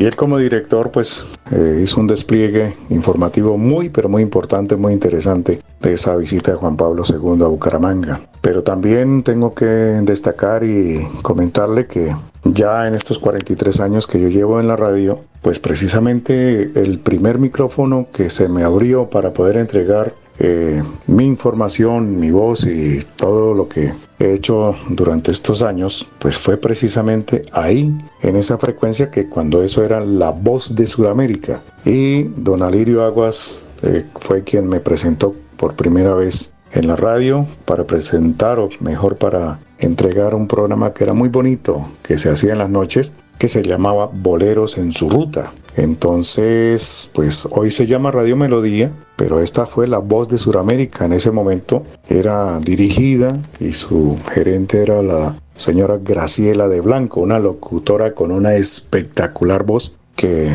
realmente recordamos con mucho cariño, con mucho aprecio y que sabía mucho de este oficio. Entonces, pues bueno, un saludo muy especial a todos los amigos periodistas, a todos los compañeros de la radio, deseándoles que haya eh, prosperidad y que haya mucho, pero mucho trabajo en este año, que sea también igualmente exitoso y que todas las cosas se den para los colegas que estamos aún al aire y que estamos vigentes. Para ustedes, para usted Jair y para todos, reitero, un abrazo muy especial, con muchísimo aprecio, con muchísimo cariño. Soy Freddy Alonso Arciniegas Vargas. Mi licencia es la 3772 del Ministerio de Comunicaciones de Colombia. Hoy MINTIC. Entonces, bueno, hasta licencia teníamos. los locutores, igualmente los periodistas con tarjetas eh, de periodista profesionales. Entonces, reitero ese abrazo y el saludo con muchísimo cariño para todos ustedes, amigos. Un feliz día del periodista. Eh, eh, muchas gracias a Freddy Alonso. Es que Freddy Alonso trabajó en Caracol porque el tío, Ramiro Vargas, Sí, si sí, ya- sí. lo conoció, era controller e ingeniero de sonido. Entonces, evidentemente la transmisión sí fue interesante. ¿Sabe quién era el jefe de ceremonias de esa época? ¿Quién? Eh, hay ma- varias anécdotas. El jefe de ceremonia era J. Mario Valencia. Sí, señor. Era el jefe de ceremonia. Acá en Bucaramanga. Eh, eh, no, el de la visita del Papa Ah, Juan correcto. Pablo II cuando vino en 1986. 86. Y entonces, obviamente, hicimos la transmisión desde acá porque cuando eso el director era Yamid Ahmad y entonces nos dio la oportunidad de conducir la transmisión desde acá para todo el país. Entonces vino J. Mario Valencia, que era el jefe de, el, que, el maestro de ceremonias. Tengo dos anécdotas. Una, en la Ciudadela Real de Minas, donde se hizo el templete, había periodistas de Rusia, de toda Europa y sobre todo los rusos. Cogían el whisky ese que colocaron ahí porque don Armando Puyana contribuyó con whisky, eh, que era uh, whisky sello rojo. Sí. Literalmente yo veía a los rusos tomarse el whisky como si estuvieran tomando gaseosa. En serio, se lo tomaban. Es más suave que vodka. No, no, el whisky que tenían ahí, pero impresionante. Yo les dije, ¿usted no se emborracha? Y yo, no, miren, yo me tomé todo eso. Literalmente, esa es una anécdota. La otra anécdota es que J. Mario Valencia, él pensaba hacer un programa de televisión fuerte en Caracol, ¿sí? Siempre en domingo creo que se iba a llamar. Pero antes, como era tan católico, en un, en un saco grande consiguió como, diga usted, seis mil medallitas. Seis mil medallitas para que el Papa se las... Bendijera. Claro, imagínense, con foto y todo, bendecidas por el Papa. Esas medallas era para promocionar. valiosas. ¿Ah? Adquirirían un valor Pero impresionante. Entonces arrancaba el programa de televisión con eso. Y yo recuerdo que cuando fue a colocarle, eh, me dijo, yo, yo no lo conocía, él no tampoco me conocía, pero sí sabía que trabajaba en Caracol porque teníamos la cuestión de Caracol. Me dijo, oye, perdón, eh, es que me puede eh, cuidar este, era un bulto. Y dije, ¿esa cosa qué es? ¿Y qué es? Entonces después me comentó, dijo, no, es que pingo para que el Papa me las bendiga, hermano. Y haga y un fotógrafo para que, cuando eso no haya celulares, fotógrafo. ¿Sí? Y entonces eh, estaba Chacón Soto Vivo, que era un periodista de vanguardia liberal, fotógrafo. De él quiero hablar hoy. Le, le dijo a, le dijo a él que le tomara la foto. Y bueno, yo le leía eso. Y entonces cuando le fue, a le, fue- le dijo al Santo Padre que le bendijera las medallas, eh, el Santo Padre hablaba español y le dijo, ¿y eso qué? Dijo, no son unas medallas, Santo Padre, para que usted me las bendiga. Y toda esa cuestión dijo, nosotros no bendecimos medallas. ¿Quién dijo? Nadie en la iglesia tiene que bendecir medallas. Si acaso personas, pero medallas no. Oiga, Y no Se le se acabó el bendijo. Oiga, no, en serio. Entonces, sin embargo, eh, eh, yo después le pregunté a un, un obispo que por qué entonces en toda la iglesia, y yo desde que pequeño en Barichara, eh, eh, eh, medallitas, dijo, no, es que no, no cumplen eh, los concilios y pues la, la iglesia tolera eso. Pero él dijo que no, que no, que el, el Santo Padre no le quiso bendecir eso. Oiga. Y perdió Entonces, la traída de las medallas a J. Mario Valencia. Esa es una anécdota también. 8 de la mañana, dos minutos, estamos en diálogo con Alfonso Pineda Chaparro hoy en el Día del Periodista y hay un resto de personas que nos saludan hasta ahora, cantidad de personas que vamos a colocar en pantalla su salud. El primero que siempre y muy sagradamente nos saluda es Jorge Urbano, a quien ahorita le vamos a preguntar en minutos, eh, hablando ahora del, tema de la migración del periodismo. em, eh, eh, al tema digital, que es un nuevo desafío. Usted también lo ha asumido, lo viene eh, eh, eh, haciendo desde hace ratos. Mm, vamos a ver si tenemos la opinión de una persona que, que, no- que nos habla de, de- de cómo migró ella de un canal nacional a un tema digital, siendo ya llevando unos años de reconocimiento. Y entonces el tema digital adquiere un valor eh, en el tema de comunicación y saber si jurídicamente uno puede, digamos, hacer valer eso que sale en las redes sociales, para que nos lo conteste el doctor Urbano en minutos. Saludamos a Eliana Díaz. Elguita, muy buenos días, cordial saludo. ¿Qué, qué nos dice Eliana Díaz? Muy buenos días, doña Eliana nos dice feliz día de la mesa de noticias. Su talento nos informa y nos permite conocer diariamente la realidad en nuestra ciudad. Muy bien, Nelly Parra Arias también nos envía un saludo. Doña Nelly nos dice buenos días para la mesa de trabajo de Melodía en línea y especialmente a todos los periodistas hoy en su día. Que Dios los bendiga y sigan que esa labor tan importante para tenernos informados y lo más importante, la imparcialidad. Felicidades periodistas en su día. María Ofelia Traslaviña, que ya es una seguidora fiel. Sí, doña María Ofelia nos dice buenos días, los ben- Dios los bendiga. Y también nos dice feliz 9. Claro, por el 9 de febrero. Alex Santos. Donales nos dice buenos días y feliz día, señores periodistas. Muy bien. ¿Quién más nos saluda? Nelberi Elvi, no- Evi, perdón, nos dice buen día, feliz día por su labor. Eh, Paola Urbano Ave- Ah, bueno, se me Avendaño saltó, yo lo estaba colocando ahí. Listo. ¿Qué dice Paola Urbano Avendaño? nos dice buenos días, un saludo desde Bogotá. Nos Eh, escuchan, muchas gracias, señora Paola. Paréntesis pequeñito, estuvimos revisando las redes de, Me- de Melodía y nuestra audiencia fuerte está acá en Bucaramanga y luego sigue Bogotá. Y luego de Bogotá, Florida Blanca, Piedecuesta y Girón. Sí, o sea, hay una gran cantidad de seguidores en Bogotá. Un saludo para todos ellos. Nelver y Evi, ¿vuelve a, a decirnos algo? Dice definitivamente todo el mercado de la canasta familiar está muy costoso. Ya tenemos acá quien nos pasa esos cuentos de la cripta, que son los precios del mercado, que nos hace José Parra. ¿Quién más nos saluda hasta ahora? Aura María Martínez Castillo. Doña Aura nos dice feliz día del periodista, que tengan todos un excelente día desde Santa Elena de Ao- perdón, Guarén, Venezuela, perdón. A toda la gente que nos escucha en Venezuela. Guarén, Pe- Venezuela. Genial, gracias por Muchas gracias, doña Aura María. país. Muy amable. Carmen Elisa. Doña Carmen nos dice muchas felicidades, qué buen programa, excelente invitado. Ella ha estado también aquí con invitada, Carmen Claro. Elisa Balaguera, ¿no? Ella trabajó aquí con nosotros. Por supuesto que sí. Así, esa palabra se me quedó de Alfonso, pero por supuesto, pero por Pero por supuesto. Ruth Dávila. Ruth Dávila nos dice muy acertado ese invitado, extraordinario usted, señor Alfonso. ¿Conoce a Ruth Dávila? No, no, no. ¿Quién es? No. No, no, eh, eh, digo que aquí No me- sé, puede que la conozca, no sé. Ah, bueno, hay gente saludándolo. Pues por- te, los, te están saludando en su día. Ah, gracias, Berta. Berta Eugenia Márquez Franco. Ella nos ya nos escribe desde Brasil. Lindo escuchar este perso- estos personajes. Dios los bendiga por sus labores periodísticos. Eh, mire, fans que pasan Ah, las bueno, fronteras. Venezuela, Brasil. Gracias, Ajá. sí, Oscar. Alfonso Guerrero. Don Oscar nos dice un saludo a toda la mesa de trabajo de la Gran Melodía y a todos los señores periodistas hoy en su día y es grato verle, señor Alfonso Pineda Chaparro. Creo que Al- Oscar Alfonso es el hermano Yamile Guerra. ¿O no? ¿O No, ¿Es no, no. Guerrero? Ah, No, no. no, no. este- Oscar Alfonso Guerrero. Ah, no, sí. entonces no. Dice también que es un lujo ver tremendas voces de la radio, Jair Lagos, Alfonso Pineda Chaparro, Sabino Caballero y el señor abogado, Martínez y a todos colegas de la radio. Gracias, Oscar. Muy Gracias. bien. Gracias, don Oscar. ¿Qué dice por acá el Angelito? Dice Angelito 6435. Angelito 6435. Sí, no sé. Ah, su merced no lo puede leer porque tenemos una ventaja con este programa.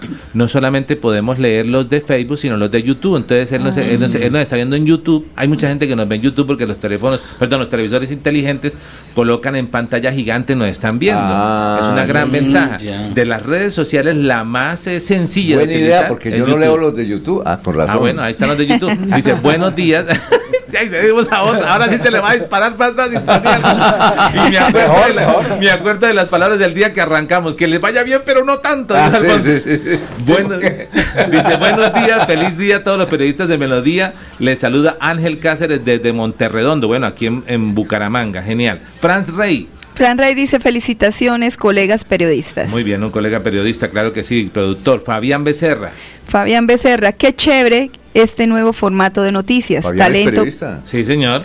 talento periodístico unido en pro de Santander. Felicidades, mis colegas. Gracias, Gracias, Fabián. don Fabián. Estamos haciendo ese desafío y precisamente esa sería la pregunta que vamos a hacer, pero antes permítame saludar también en la mesa de trabajo a José Parra, porque hemos invitado a José Parra, que es nuestro periodista comunitario. La esencia, Alfonso, compañeros de la mesa, seguidores, del periodismo está eso. Muchas veces nos hemos sentado aquí en los estudios, la pero, pero la calle, el colocar el, el periodismo es colocarle el micrófono a las personas, a la gente, contarlo. Eso hace José Parra. eh, eh, mire, y si usted ve ese tema de, de la gorra, él lo tiene hasta ahí impregnado, él dice Parra Noticias. Él lo hace a través de las redes sociales, una de las grandes ventajas que antes uno José no podía. Parra Noticias, Para sí. que lo invitaran a uno a, a la radio era, yo creo que todos arrancamos con esa historia, ¿no? De, de- de- de que nos invitaran, que nos convidaran, de por qué nació la pasión, pero ahora las redes sociales ampliaron ese espectro y la invitación. José Parra, buenos días, cordial saludo, gracias por estar con nosotros. Hola, muy buenos días a toda esta mesa de trabajo. La verdad que me siento muy agradado con tener aquí a mi izquierda a este maestro. Para mí ha sido un maestro en este ejercicio que hago la reportería comunitaria. Genial. Eh, Alfonso, no sé si recuerda, eh, mi incursión en, en la, en la televisión fue a través de- de- del, del gran Alfonso. en, TV, en TVC, en, TVC. en TVC porque él, eh, los di- todos los dirigentes comunales lo quieren mucho, los dirigentes de los barrios lo quieren mucho.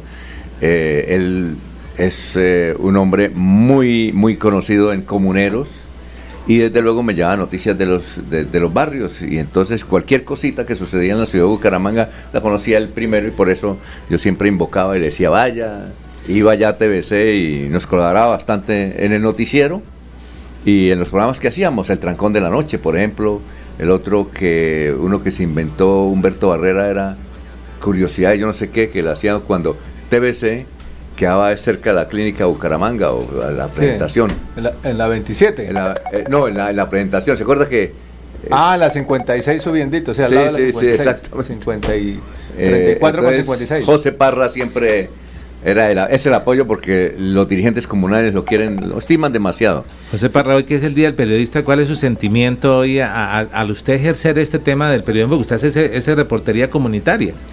eh, Yair, es, es ejercer esto con, con el corazón en la mano, porque uno tiene que identificarse con esas personas con las que está haciendo el ejercicio, porque de otra manera yo no concibo esto, y me gusta la calle, porque es que en la calle uno huele la gente, huele, huele y no huele a sudor, huele a pueblo, huele a necesidad, huele a sueños, huele a alegría, eso es lo, que- es lo que me transmite la gente. Y usted hablando de alimenta. noticias, usted nos trae una noticia el día de hoy. Resúmanos, cuéntanos qué fue lo que pasó el día de ayer en Sanitas. Mira, mi hermano, mi hermano el día de antier le dio un derrame cerebral, un, un coágulo. Él lo llevaron en la mañana, le, le dio un dolor en la pierna, lo llevaron a la clínica, le hicieron una ecografía, le detectaron en su pierna un coágulo y lo tuvieron en urgencias hasta las 6 de la tarde. A las 6 de la tarde le da manejo en casa, lo mandan para la casa y a las 9 de la noche ese trombo tal vez le, le- le- le- le- se le movió hasta el cerebro y le dio una trombosis total que quedó en estado de coma Eso sucedió en el municipio de San Gil. de San Gil. Eso sucedió en- la noche de antier. Ayer todo el día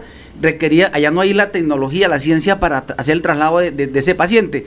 Allí él eh, todo el día pidiendo el traslado, eh, dice Sanitas que, lo, que, le- que a través de, eh, te- tenían que trasladarlo a la clínica Chicamocha. Cuando es un caso de vida o muerte, cualquier centro médico lo Claro. tiene que recibir. ¿Y qué pasó? y ellos se cerraron a la, a la clí- la clínica Chicamocha, decía que no lo puede recibir porque no tenía ciruja- neu- eh, neurólogo, que es inaudito, una clínica de estas, de ese Y nivel. entonces usted se fue hasta Sanitas a decir, me fui "Venga, hasta Sanitas, atiendan". lamentablemente la pena para le tocó uno para que lo escuchen, me tocó hacerme oír. Llego y primero le digo, mire, es que vengo de urgente, esto es un caso de vida o muerte, le digo al, prim- al primer muchacho que atiende y entra, y lo me dice, haga la cola, y la cola estaban como, como 30 personas, haga la cola. Le digo, señor, por favor, sea sensato que esto es un caso de vida o muerte, yo no puedo esperar hasta que aquí me atiendan. Y... Entonces mejor pasa el primer filtro, ya entra el segundo filtro, pasando la puerta, otra vez un muchacho me dice lo mismo, no, haga la cola. Entonces le explico toda la situación, entonces paso donde la niña de información, eso está lleno, y me dice, señor, qué pena, pero haga la cola. Entonces yo levanté la voz y le expliqué la situación que estaba viviendo a todas las personas que se encontraban en ese lugar. Les dije, mi hermano se me está muriendo en, en San Gil porque no puede, allá no hay los, la, la tecnología, la ciencia médica para atenderle un- el- una trombosis. Él, él estaba en estado de coma. ¿Ustedes permiten que me atiendan pri- de, de primero? Todo el mundo dijo que sí, porque los colombianos, los santandereanos son muy, muy solidarios. Ajá. Y Sabino, estando en eso, y entonces, entonces ella me dice, me sigue insistiendo, no, haga la cola. Entonces, como, como, como un acto de bondad, me da una cita prioritaria, pero esa cita prioritaria eh, para atención tenía 25 personas por O sea, delante. pasa de una fila 30 a una cita prioritaria Sí, con de- de 25, personas. Entonces yo vuelvo y repito la situación y, y le explico a las personas que están ahí que si me colaboran, que mi hermano me está muriendo, todo el mundo dijo que sí. Y paso a la ventanilla, no me quisieron atender.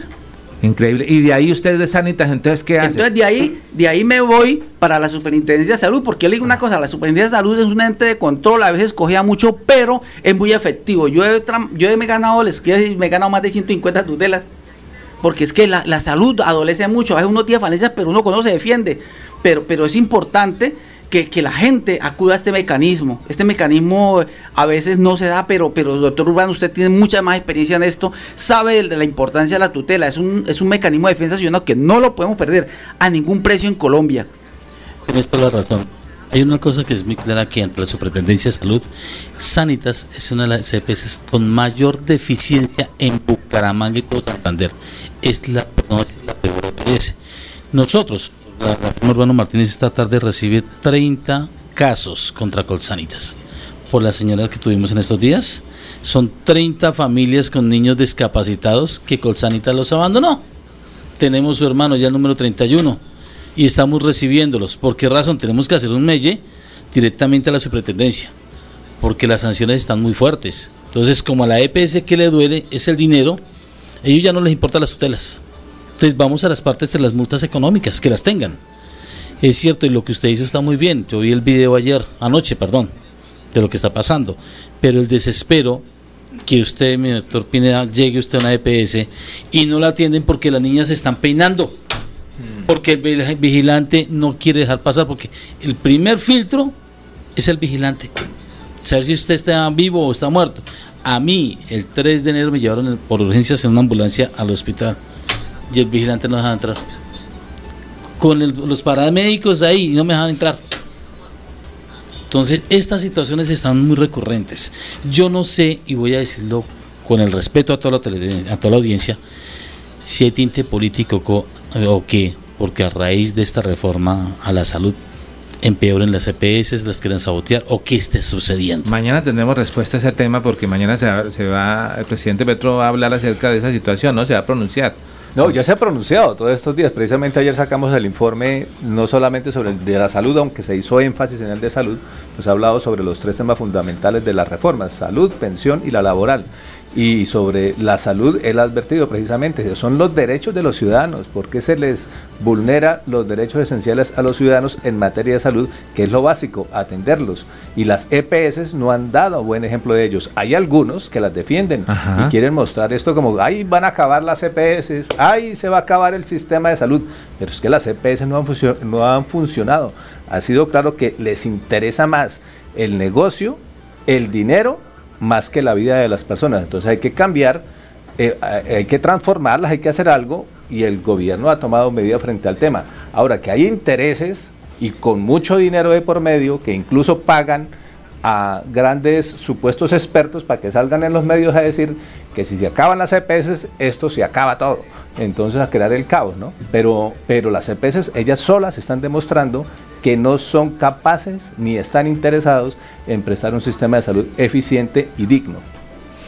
Increíble todo lo que está pasando. Eh, eh, eh, este es- esa es la labor del periodista, ¿no? De los medios de comunicación, Alfonso, a, abrir el micrófono, eh, escuchar, replicar. ¿Usted cuántos casos, al- algo que usted recuerde que diga, no, mire, gracias a esta labor que hicimos, a esta denuncia, se logró atender a una persona, logramos salvar la vida o logramos hacer que, que, que volvieran los ojos la administración a tal lugar? ¿Alguna anécdota? Sí, claro, muchísimas, eh, sobre todo en la pandemia, gente que recurrían o querían una atención en, en clínicas, lo logramos a través de este medio, eh, desde luego. Este es un puente interesantísimo eh, de lo que puede la radio, y hoy que es el Día del Periodista, de conectar lo que dice aquí eh, José con los entes que van a prestar ese servicio.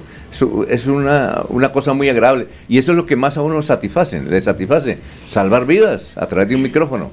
Claro, usted tiene razón, Jair. 8 de la mañana, 17 minutos. Quiero que veamos un video antes de que, de, de que continuemos de una periodista que es mm, reconocida. Ella se llama Juanita Gómez. Este no creo que estaba, estaba en Caracol. Y, ¿De Bucaramanga? No, no, No, es de Bucaramanga. Caracol, Caracol. en Caracol Televisión. Era la, presenta, era la presentadora de Ah, los, de sí, los fines de semana. Si hay un santanderiano dirigiendo en los fines de semana la emisión. Ay, se me escapa el No, nombre del Juanita amigo. Gómez, ya sé, ella es de Sí. Manizales. Eh, pero pero Es se me escapa el nombre de, de- de nuestro amigo. Y que- ahora está en revista Semana. pero Y ahora está en Revista Semana. Voy, voy, a, voy a compartirle la pantalla para que lo vean. Si lo están viendo esos sus teléfonos, a los que nos siguen a través de la red, sí van a ver. Ella dice, ¿por qué renuncié a mi trabajo en la televisión? Lo hace en su cuenta de TikTok, que vamos a pasarla acá, y nos va a contar por qué renunció. Y quiero saber su opinión, eh, los de los que estamos acá en la mesa, especialmente la de Alfonso, ¿por qué renunció? Ella nos cuenta a la televisión, Juanita Gómez, cuando ya tenía toda una trayectoria, recordemos que presentaba los fines de semana Caracol y es una periodista reconocida. Aquí ten- vamos a ver si nos sale con audio, por favor, vamos a ver qué piloto hacemos ahí con Arnulfo para que podamos escuchar. Recemos. por las que renuncié a mi antiguo trabajo. El director general de la BBC ha dicho que tiene listo un plan para los próximos días, alrededor de dos mil, convertirse netamente digital. Es decir, que en este momento, donde son más fuertes la televisión y la radio, eventualmente se van a pagar. De y quieren migrar solamente a lo digital. Están comportando los mercados, cómo se están comportando las audiencias, hacia dónde se está dirigiendo la plata y la atención de las personas y de las comunidades, por eso es que han tomado esta decisión. Han explicado también en la BBC que quieren transformarse en una app, en una gran plataforma de contenido personalizado, porque esa es la gran transformación que estamos viendo también en las plataformas, en las redes sociales. Cada uno determina, cada uno gustos puntuales, unos intereses puntuales. Cuéntame tú qué piensas de esta noticia y déjame saber cómo buscas tú la información, dónde las buscas, cómo las consumes. Los estamos leyendo en los comentarios. Esta es una Muy bien, ahí la teníamos. Juanita Gómez se fue de Caracol y se pasó y migró por completo al tema digital. Y menciona la fuente como buena periodista de un estudio que hace la BBC. ¿Cuál es su opinión? ¿Cree que no este tema digital realmente está desplazando a Sí. los medios? ¿Cuál es su opinión al respecto? Yo, yo- yo creo que sí, mire, le voy a contar este dato. En México, allá existen dos canales fuertes, que es Televisa y TV Azteca. Los periodistas que estaban trabajando ahí se salieron y tienen en YouTube sus canales de televisión. Aquí en la ciudad de Bucaramanga, eh, por ejemplo, tengo un amigo que se llama Cristian Argüello, ya va llegando a 500 mil suscriptores de eh, YouTube, que eso es mucho. Yo creo que son claro. 500 mil y va llegando. Medio millón de seguidores ya. Tengo otro amigo que es periodista que tiene un millón quinientos y él recibe mensualmente 22 millones de pesos. Bueno, no, por diga- eso. no digan nombre porque entonces... No, no, no, no, es que de, es- es de Bogotá. Ah, bueno. Que trabajó en la radio, hizo el canal. Sí, es real. La- lamentablemente es así. No nos hemos espercudido, y sobre todo la radio tradicional, los medios tradicionales. Y sí, estamos en el mundo digital. Lo de México es increíble. Eh, yo, si quieren le voy a pasar los, los, los enlaces donde hay periodistas que salieron de Televisa y de, y, y de TV Azteca y en su casa montaron, ah, tal vez usted, montaron, invitan a, y listo, y tienen plata, Pero billete. Alfonso, no solamente el periodismo. Nosotros en el gremio de los abogados también nos tocó, y nos digo nos tocó, transformarnos a la era digital. Claro. Ya las audiencias todas son virtuales. Ahora le metieron inteligencia artificial. Inteligencia Uf, artificial. Nosotros tema- como firma ya estamos convirtiendo, estamos en transición a lo digital exclusivamente. Ya papel no se utiliza. Mire, por no ejemplo, aquí hay un medio y la culpa es de Yadir. Yo también le tengo culpa de- Eh, No, no, eh, la culpa es de Yadir porque aquí hizo crecer una cosa que llama lo que pasa en Bucaramanga y yo no sé Sí. qué. Yo recuerdo que en la parrilla eh, una vez publiqué, hace como un año, año y medio, publiqué eh, el medio más influyente, el que tiene más seguidores, Vanguardia Liberal. Y entonces me llamó el señor y me dijo, un momentico, yo tengo más seguidores que Vanguardia y le mando eso para que diga. Pero me enteré que usted fue el que abrió ese compás y se retiró. Sí, ¿ya? señor. Porque Sí, usted es un experto en eso. Entonces, en los medios digitales, usted es el rey, hermano. Me Sí, toca señor. pegarme, me toca Sí. pegarme a Yair porque es el que va a hacer plata. Si los demás están haciendo plata, este eh, plata, este es un señor que es el papá de los así. productores de televisión y los medios digitales, yo por eso, es que estoy bien con él. Yo nunca lo critico, Un yo siempre saludo, lo alabo. un saludo al dueño de lo que pasa en Bucaramanga, que sigue siendo la página más grande. Ayer vi una imagen en las redes sociales de ellos, eh, tienen 900 mil seguidores por encima de medios con mucha trayectoria, eh, reconocidos en la región, de periódicos, de canales de televisión, sigue siendo un medio. eh, ahora, curiosidad de la mayoría de los Pero medios. la de culpa es suya. no, no, no son dirigidos por comunicadores ni por periodistas, pero hacen las labores de periodistas, claro. que es lo que ha ampliado el espectro de las redes sociales. Y Sergio esta semana nos contaba un caso de la inteligencia artificial que lo vengo estudiando porque ese tema de los dinosaurios que estamos con las profesiones tiene mucho que ver ese tema de la inteligencia artificial, Sergio. Sí, no, y es que eh, el tema, el tema de la inteligencia artificial está tan en boga que mire lo que sucedió ayer. Google perdió 100 millones de 100 mil millones de dólares solamente porque su plataforma de inteligencia artificial cometió un error. Entonces, eso es- está marcando la pauta del desarrollo de las nuevas profesiones. Sí, pero la inteligencia artificial no le podemos creer todo lo que saque Ah, porque no. está en pruebas nada más. No, bueno, no, eh, y eso nos quedó. y Mire, ya. falta tiempo que Y es tan peligroso que en mi profesión los jueces están basándose con los conceptos de inteligencia artificial y eso es muy delicado. No lo hemos tocado porque hay, hay que estudiar mucho al respecto. Eh, en, en algunos lugares de Estados Unidos ha sido prohibido el tema de inteligencia artificial en desarrollos porque ya descubrieron que los colocan como tesis, los Sí, estudiantes lo están revisando algo- de, lo inteligente que es, de, lo bra- de la no. información tan brava que tiene. Quiero llamar la atención frente a este particular. La gente, la gente se opone totalmente a los cambios por lo general. Y los cambios tienen que darse. Y el caso, por ejemplo, del chat GPT y de otras plataformas de inteligencia artificial, tenemos que aprender a manejarlas, tenemos que aprender a vivir con ellas. Entonces, los señores de los procesos educativos deben también aprender a manejar con ellas. Y ven, como en la época, en nuestras épocas que buscábamos era un diccionario enciclopédico Sí. para hacer la tarea, ahora buscamos el chat GPT para hacerla. Es lo mismo, exactamente lo mismo. Lo que pasa es que la respuesta la da una inteligencia artificial y es, Le y es ahí donde nosotros, como en el proceso educativo, por ejemplo, tenemos que empezar a mirar las perspectivas de cómo se maneja. Le dedicaremos un capítulo a ese tema, pero Sí, pero, permítanos, pero señor es, que, es que, es decir, con esto del desarrollo tecnológico eh, impacta definitivamente a todas, a todas las personas de manera individual y obviamente a todas las profesiones. Y entre ellas está el quehacer periodístico, que es donde está el reto. Total. Y, y- y- y digamos, entonces, eh, tenemos digamos, esa perspectiva de qué va a pasar y qué está sucediendo incluso y para los cuales tenemos que formarnos permanentemente. Entonces, el, el, el, el, reto está con la credibilidad periodística. Ayer salía, por ejemplo, un informe del 70% de la información más o menos que sale en Internet es falsa. El 70%. Ese, ese tema tenemos que desarrollarlo uh -huh. porque esa es la recomendación. ¿Y, y cómo que están capacitadas las audiencias uh -huh. para, para saber, saber, leer? Claro. Ese y, es un lo, reto lo, tengo que decir que lo, que lo leí hasta altas horas de la noche y el negocio realmente no es la información, compañeros. El negocio es la desinformación es totalmente contrario, pero nos daría para dar un programa. Aquí la prioridad son hoy el día de hoy también los oyentes. María Ofelia Traslaviña nos dice de Santa Elena de Lopón. Feliz día. El Guita, vamos a leerlos rápidamente si los tienes ahí. Jenny Triviño. Jenny Triviño nos dice, yo aún no he podido conseguir que me den el certificado de la condición cognitiva Down. Down eh, de ella para que sea prioritaria el servicio médico o beneficio y cuidados con ella. Claro, aquí le doy el contexto. Estamos Dice hablando... que es terrible que así porque me está pasando con la nueva cirugía de mama de mi hermana que tiene síndrome de Down. No la han atendido y está denunciando. Seguiremos a ese tema. Jenny Triviño nos comunicaremos para hacer. Lina Dávila, ¿quién nos dice? Lina, buen día. Eso pasa con mi suegra, es de tercera edad y le quitaron el CISBEN. Bendiciones. Muy bien. Eh, ¿Qué más dice por acá? Varios periodistas, dice Jenny Triviño. Varios periodistas tienen redes sociales y desde ahí comunican súper bien. Muy bien. ¿Qué más? Dice Oscar Alfonso Guerrero. Nosotros de Alerta Santander también somos parte de ese periodismo virtual. Un saludo para ellos. Muy bien. ¿Y Jenny Traslaviña? Triviño. Triviño. Jenny Triviño dice, Jair Lagos Rodríguez, eres único. Mm. Uy. También sacó su propia barra, pero no, sé, no sé que era, aquí era No, es una gran amiga, son seguidores como amigas de Alfonso, tiene muchos también. Amigos, gracias por hacer este ejercicio tan bonito del, del, periodismo. Tenemos que seguir hablando con más invitados esta semana, ojalá tengamos. Y antes de cerrar, un saludo especial para Amparo Parra Mosquera. Eh, oramos y hacemos votos para que tenga una pronta recuperación de su salud, porque forma parte también de la familia Melodía.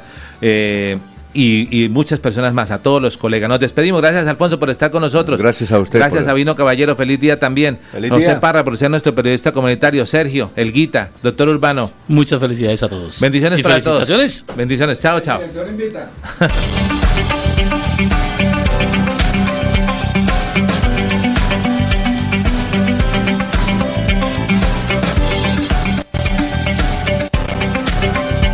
momento de la información, las historias, las noticias. Es tiempo de comunicar de una manera diferente los hechos más recientes, conocer lo novedoso, lo actual y de su interés. Esto es Melodía en línea, la eficacia de la radio y la modernidad de las redes sociales. Esto es Melodía en línea.